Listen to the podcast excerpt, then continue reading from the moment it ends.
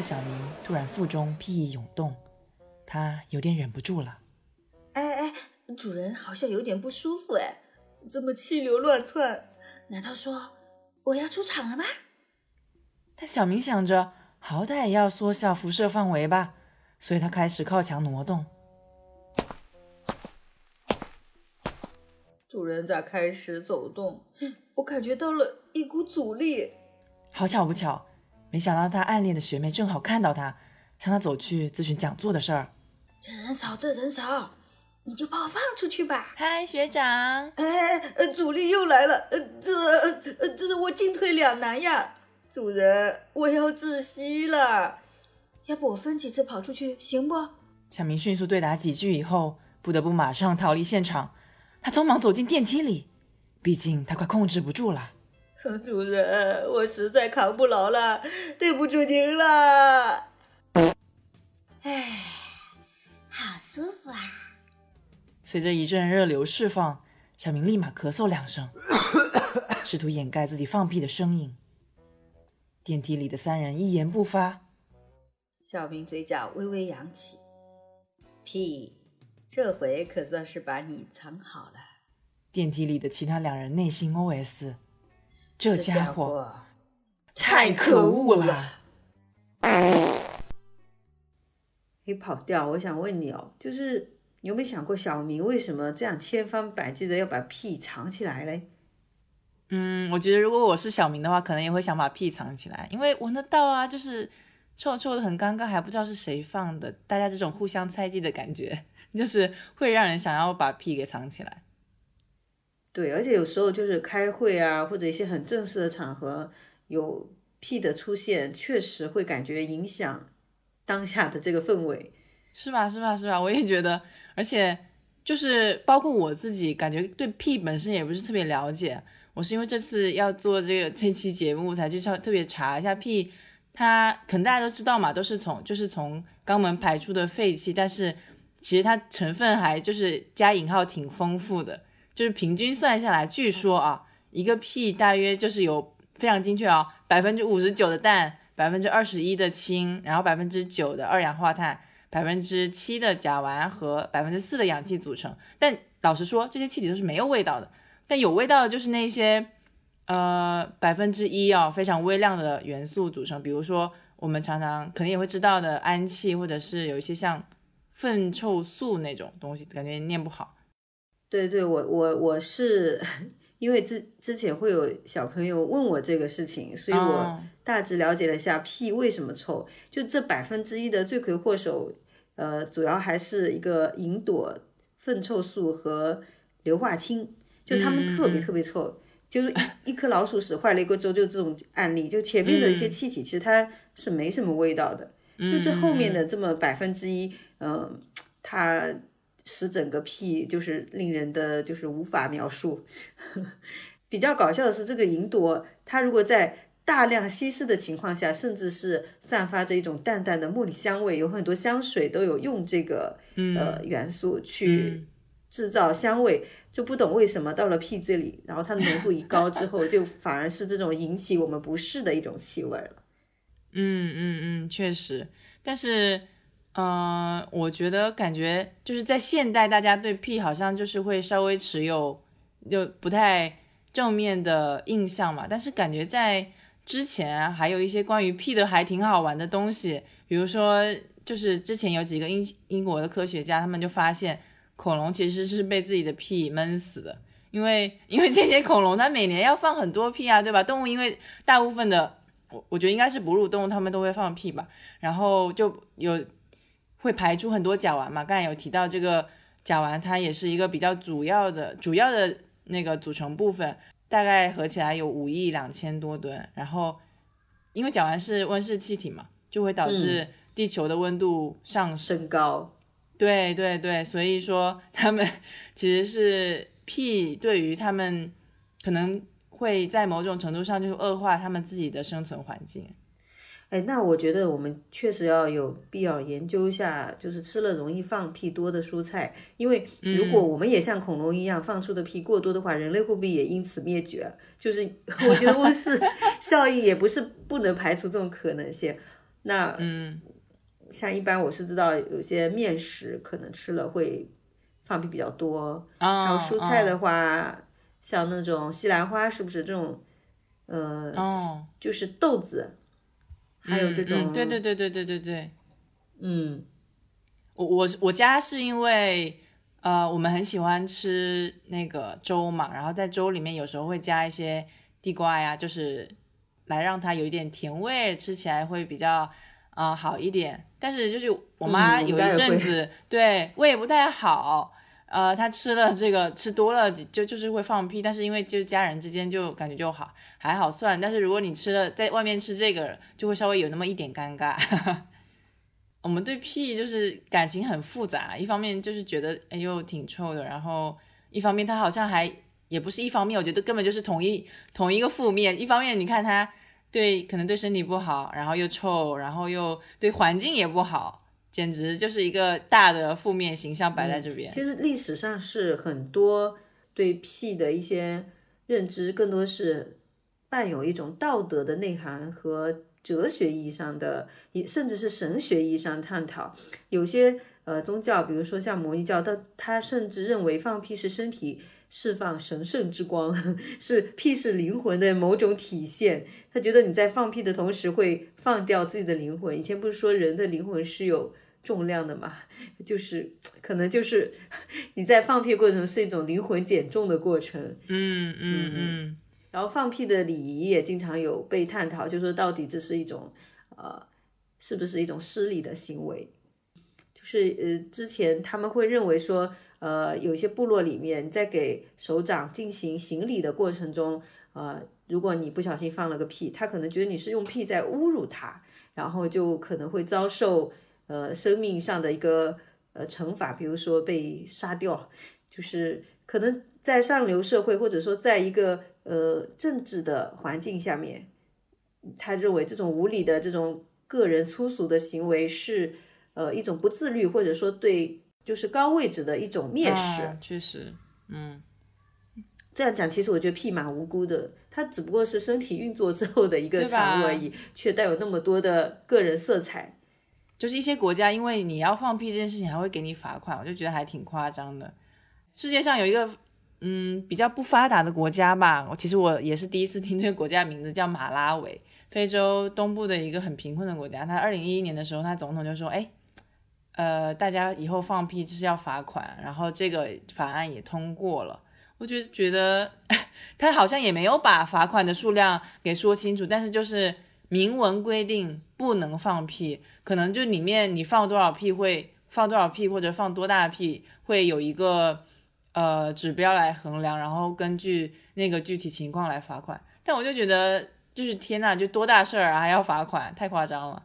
具体的案例是在维也纳，好像就是去前年吧，就是刚疫情的时候，六月五号。有一个维也纳男子就是因为放屁被罚款五百欧元，但这个可能更牵扯到的是你刚才说的礼仪的问题，因为这个男的是有一点挑衅意味的在跟警察，呃，就直接朝他们放屁，所以这个可能不仅仅是礼貌，还有一点我觉得不太尊重法律或者是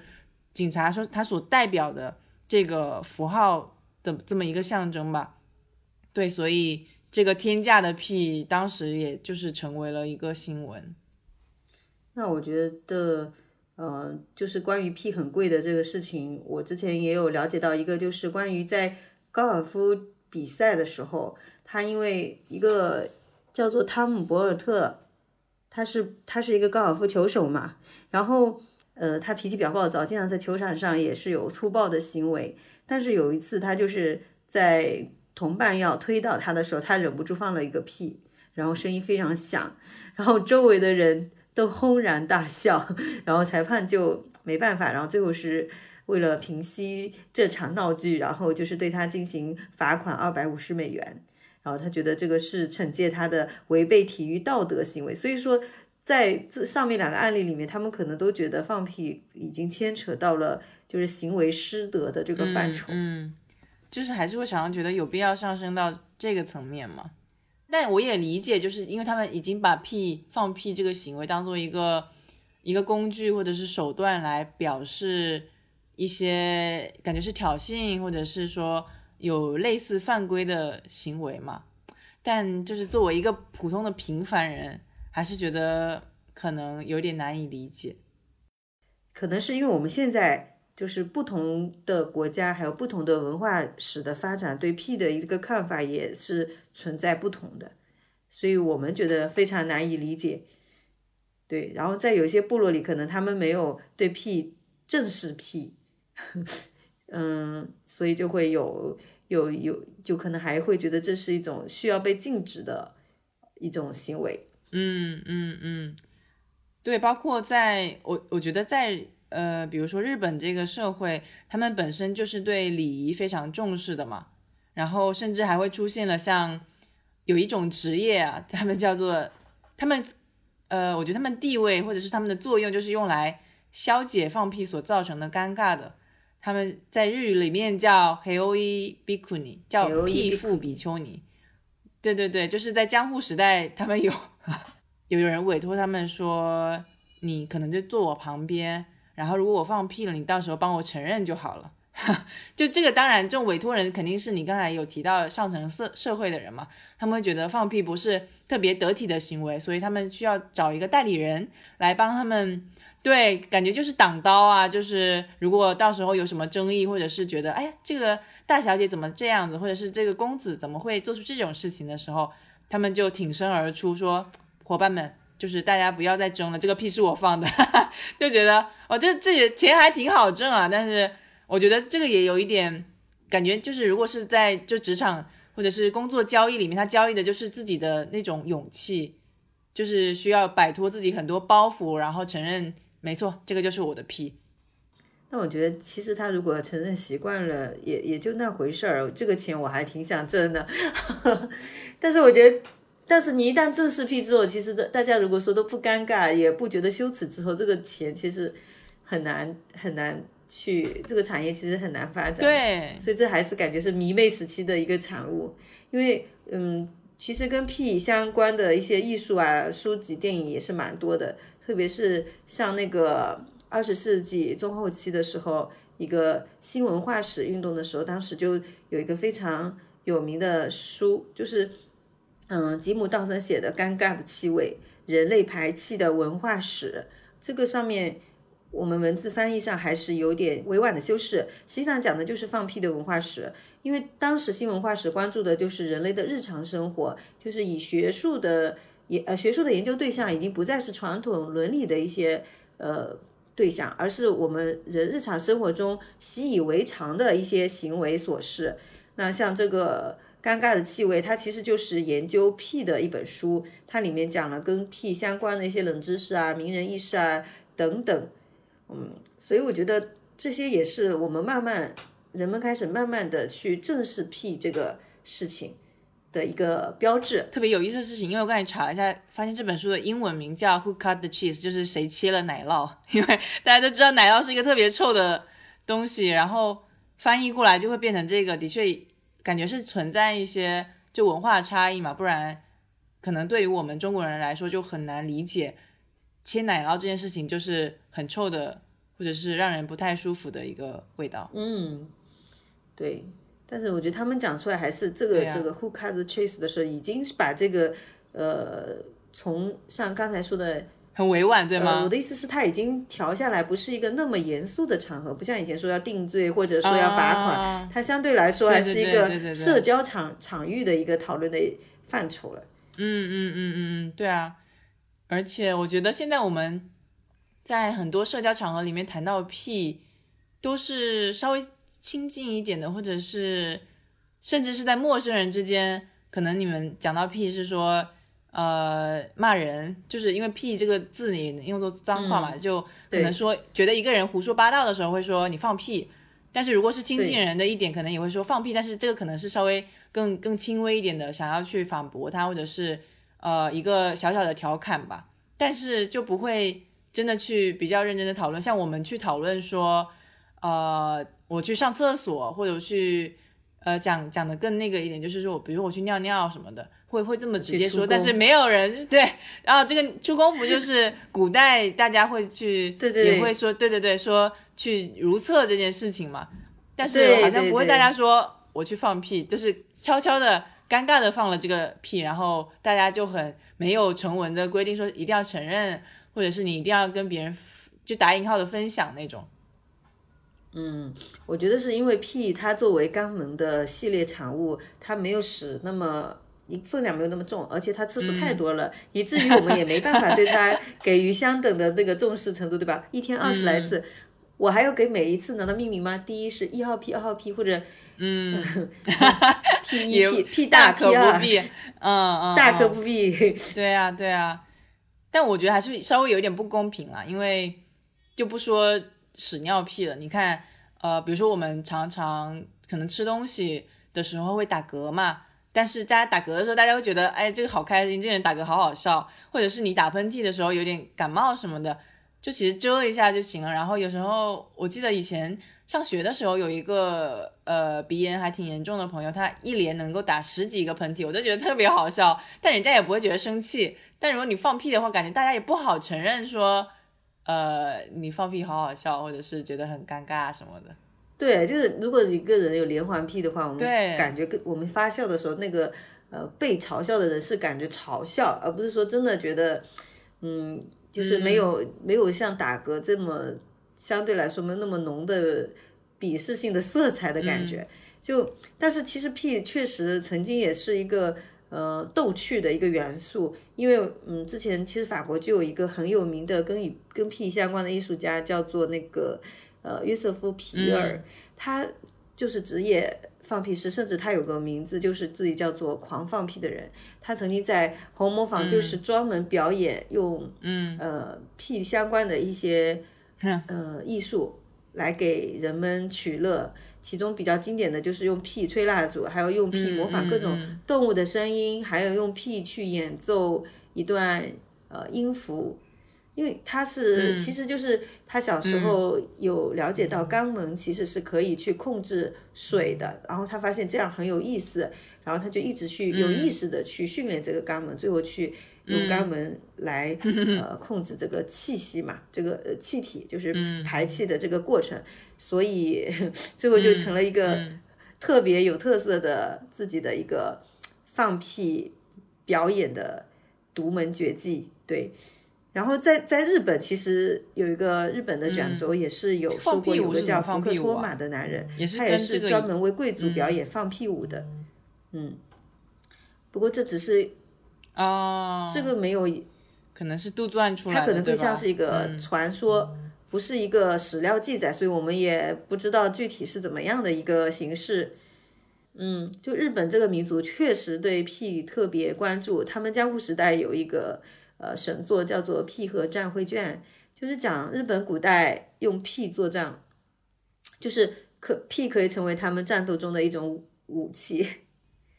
嗯，我觉得这个就是让我想到那个古之前一句话，不是说一鼓作气，再而三，三而竭嘛？那个气是不是就是 屁的？可以把把屁带入进去，感觉那个画面就好生动。他们都是气体了，可能是氢气吧。对啊，对啊。嗯，对，觉得还还挺厉害的，因为你说生理上能够控制，呃，控制屁已经很厉害了，你还要把它当做武器，或者是把它当做一种表演去呈现，就是顶当当的一个能力。说实话，我感觉我是做不到了，这个确实要有对，谁做得到？嗯，对啊，但是刚才聊到很多，感觉都是公共领域的一些屁嘛。感觉它就是一个稍微负面一点的存在，但是大家对它好像又不好像谈真正的公共议题一样那么去讨论，但是在呃私人关系里面好像就会比较轻松一点。比如说刚才会说，我有一个同事就特别嘲笑我，他说我们一般反驳别人都会说你放屁，但是我会说乱讲，就是有点台湾腔那种。但的确就是就是你放屁这种呃在。朋友之间感觉也会很随便的说出口的，对一个词，就放屁，感觉就是啊你这种无稽之谈嘛，它可以涵盖所有，而且有表表达了一种愤怒，就是嗯，对不对？嗯，确实，对对啊，对啊，对啊。但是但是，我觉得这个可能也有一点，就还挺值得讨论的地方，因为我之前看一部韩剧，就是叫《浪漫的体质》嘛，我不知道你有没有看过，但其实还挺有名的。它就里面有讨论一个话题，就是我们能不能在你喜欢的人面前放屁？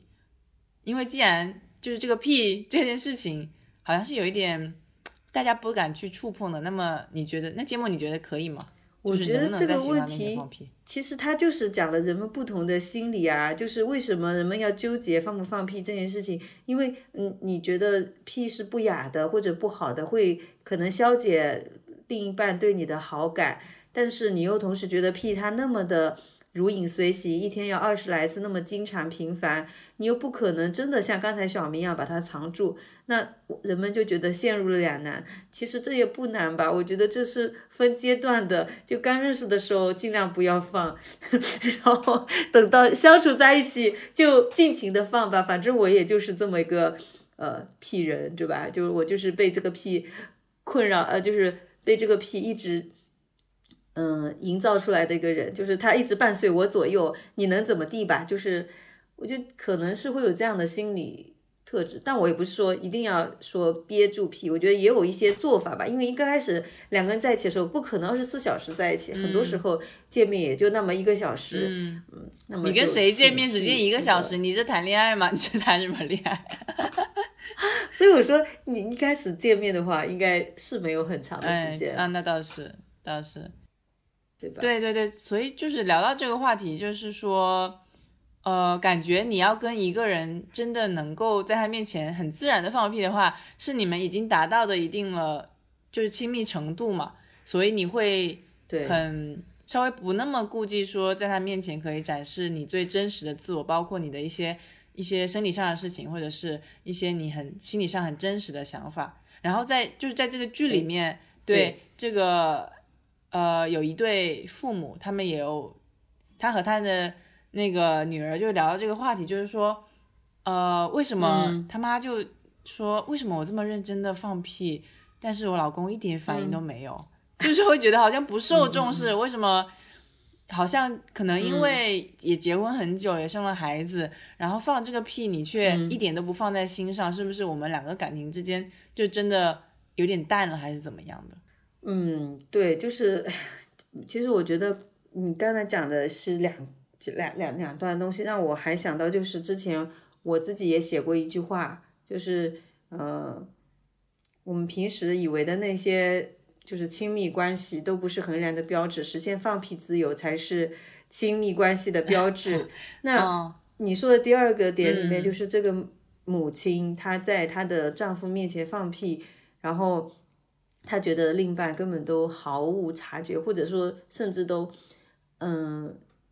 你哪怕是讨厌这个屁的臭味也好，都是一种反应，连这种都没有，就是明显就是感觉，对对 对对，今天的感觉就是在日常的这种损耗消耗中，已经把对对方的敏感已经消耗殆尽了。这种敏感呢，不管是呃热恋时期的那种甜蜜，也是还是说后面磨合时期的争吵，好像这些。敏感的反应、情绪的反应都已经失失去了，有就有这种嗯这种淡淡的忧伤感。然后我我会觉得这个妈妈她其实这个心态表现出来很像小孩子，因为小朋友其实是有一个啊会语期的，会语期就是那个淫秽的秽啊，他就是在三到六岁期间，他特别喜欢说脏话，还有说屎尿屁这种相关的话题。然后也会有很多绘本的著作是关于这个的，包括日本的那些呃屁屁侦探，还有响屁、呃捏屁，嗯。啊等等，就是嗯。小朋友非常喜欢讲讲屁。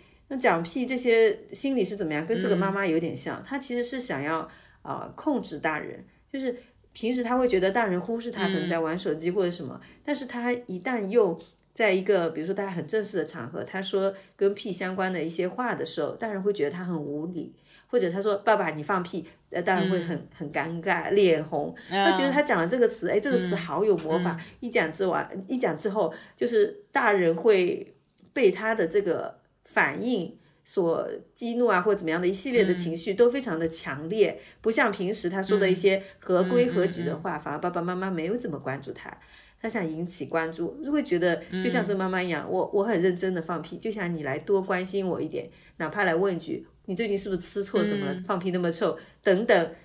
这个心理好像是一样的。嗯，对，因为因为你讲到这个，我就觉得好像是一样的，因为小孩子感觉在可能年纪比较小的时候，自己有时候可能也比较难控制，他们要上厕所，有时候要爸爸妈妈帮忙嘛，所以会。屎尿屁，包括可能也有，就说说脏话引起父母注意的成分，因为因为你刚才有提到这个妈妈，可能就是也会觉得说，对，就不是有一句老话嘛，就是说喜欢的反面可能不是讨厌，而是没感觉，或者是毫不在意嘛，可能他就是有点担心这个，因为因为我还记得他在后面有提到说，为什么他觉得放屁被忽视这件事情特别难过，是因为。就是这个女主叫珍珠，珍珠她妈妈，她就说前不久，然后她她爸爸朋友的老婆因为癌症去世了，然后其实是生前就有一些征兆，就比如说生前放屁一直很臭，对，应该是类似的吧，就是觉得不知道是因为她她生病被讨厌，还是说你看他放屁也没有怎么被重视嘛，然后就一下就讲到死亡，我觉得这话题可能稍微沉重一点。然后就是会想到说，你看小孩子也是，他们小时候是需要被呵护、需要被照顾的。然后在他的个人起居、他的屎尿屁这个方面，那我们老了可能也是说会产生可能生理上会有一些不舒服的地方，包括放屁。就先不说他在不在乎放屁这件事情是不是和他到底还爱不爱他有关系，但是可能放屁他。最客观的一个一个展现就是说，哦，这个人可能现在肠胃有一些不舒服，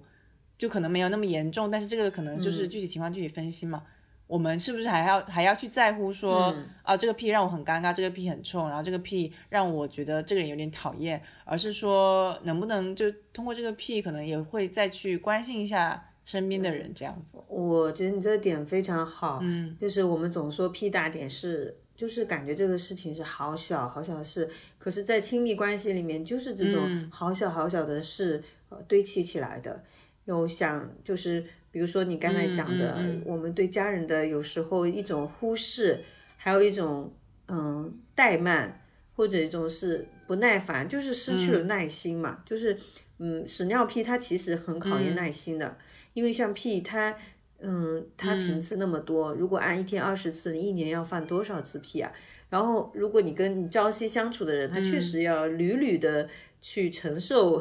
这去和你的这个屁打交道，那跟屁引申出来的，相当于这个呃微小概念的一些事情，其实是很多的。比如，当你的年迈的父母，他们想下一个呃。因为这个互联网发展的很快嘛，可能有些软件或者东西不会用，你是不是在他需要的时候第一时间教他怎么去用这个软件？这种就是真的就是屁大点事，就对你来说真的也可能就是一秒钟划手机的这样一个操作。可是如果你真的有呃放下手里里面的事情去帮他耐心的告诉他该怎么弄的时候，我感觉就是嗯一个很好的修复关系的一个开始。我们很多时候的消耗就是靠这种，就是被这种屁大点事慢慢的拖垮的。他说的这种癌症，又何尝不是一段关系的一种萎靡？就是我们亲子关系也好，呃，就是亲密关系，情侣间的亲亲密关呃亲密关系也好，可能就是在这样一次次的屁大点事中，慢慢的变成生理上，比如说是他们说的是癌症到死亡，那关系上可能就是从这样一个很。互相关切、关心的状态，慢慢的走向了毫不在意、脱敏。嗯嗯，这个敏感的事情嘛，因为就是心理学上有一个概念叫叫快乐跑步机，就是说，嗯，可能我们人，比如说我们在 A 阶段，然后我们努力得到了一些事情，然后就得到了，就跑到了 B 阶段，可能是一直在这个跑步机上跑的嘛。但是到了 B 阶段以后，以后我们会开始觉得，哦，我们从 A 到 B。付出努力获得的快乐，其实我们已经很适应了，然后马上就会回到一个很像 A 的那个水快乐水平，就觉得哦，可能快乐也就这样子，我要再去寻找下一个阶段的快乐。那是不是在我们刚才讲的很多亲密关系里面的，就屎尿屁也是这样？就一开始我们会觉得哦，这个人的屁大点是我们会很想去去在乎他，或者是跟他去讨论之类的，给予对方一定的重视。但可能到了后期，我们会觉得啊，这些事情已经是过去式了。然后这些事情难道不是之前就讨论过吗？还有什么好说的？所以慢慢的就会像你说，变得不那么敏感。虽然我觉得，因为肯定是有经历过嘛，就是你比如说你这次，呃，觉得这个议题很有意思，但是下次你再讨论就觉得，哎，好像也就那样子，为什么还要再说呢？人一直在追求好像是更刺激的事情，就不会觉得屁大点事儿有多么的大点事儿，对吧？但我就觉得，对，就会觉得有点可惜吧，虽然。我觉得要真的做到这个，我觉得我们现在就是理论家哦，就是要真的做到，就是可能每一件小事你都非常用心的去对待对方，是一件很难的事情。但是，嗯，感觉每一个屁或者是对方发出的每一个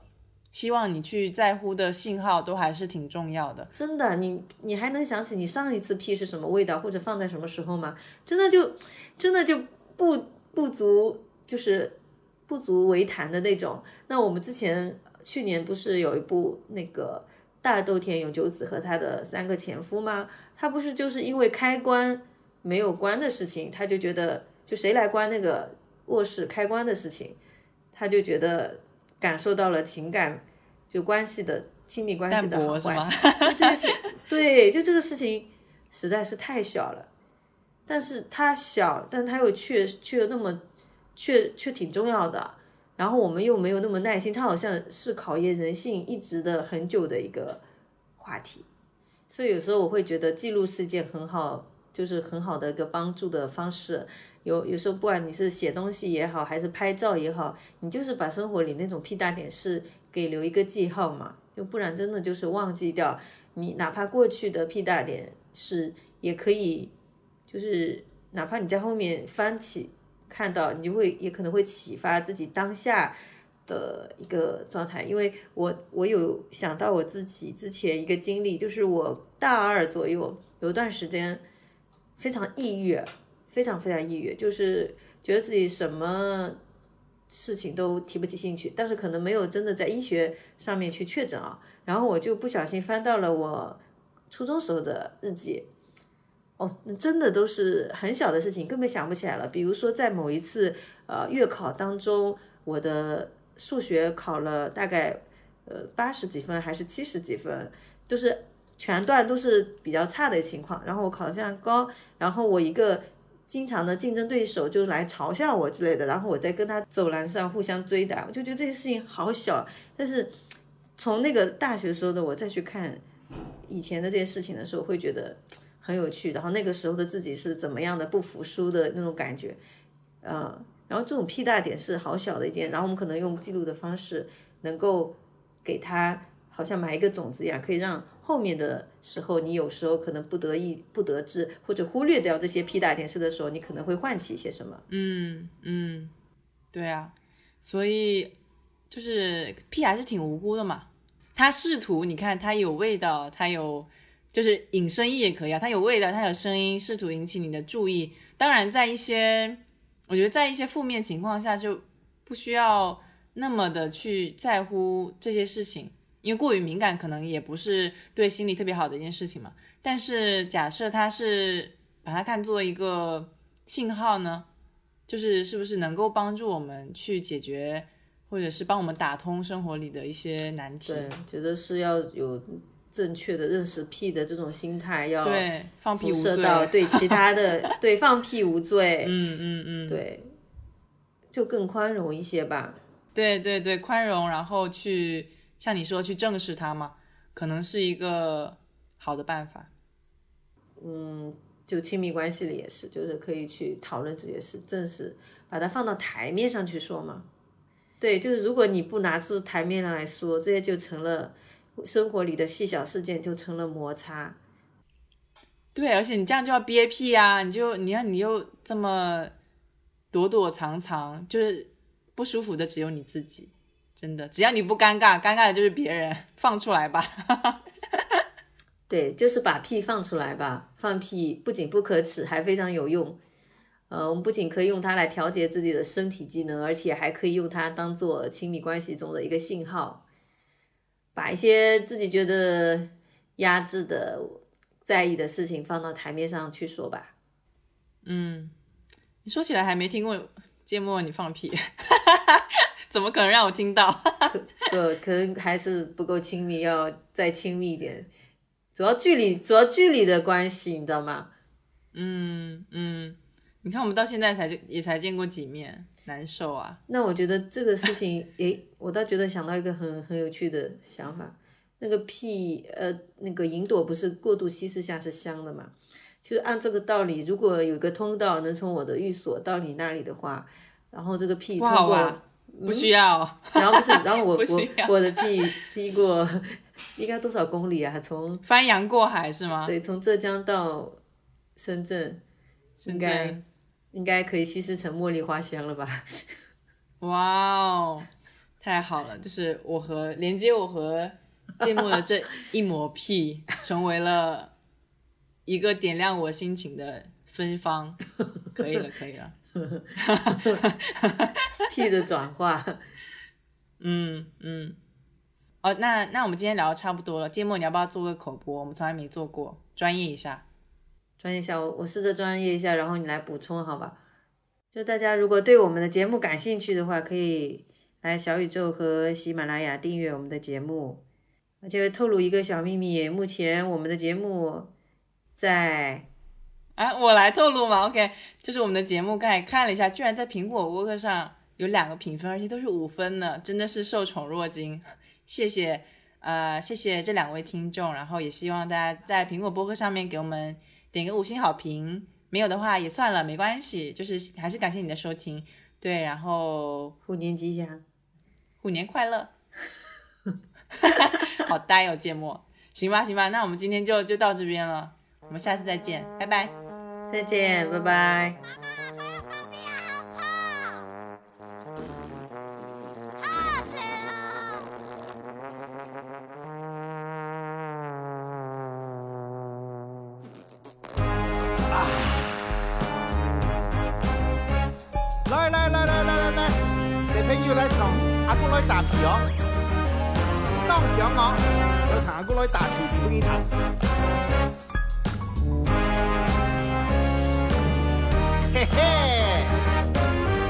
生日的點點糖，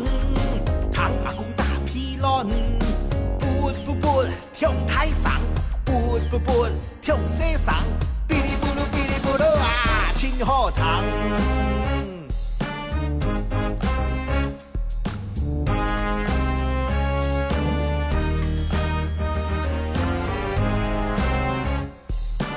feels so good.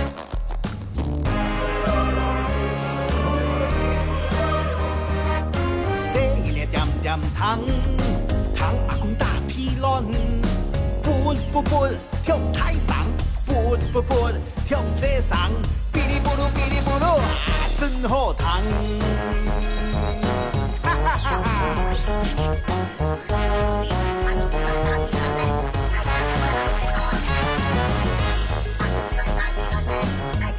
thank you